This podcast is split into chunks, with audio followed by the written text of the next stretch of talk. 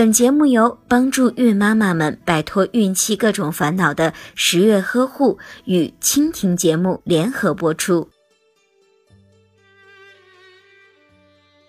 对于顺产的新妈妈来说，身体恢复的比较快，坐月子的时候就可以通过适度的运动来减肥了。可是对于剖腹产的新妈妈来说，就不应该太快的做减肥运动，这样会对产后健康恢复产生不利的影响。新妈妈做瘦身运动应该选好时机，以免伤害到自己的身体。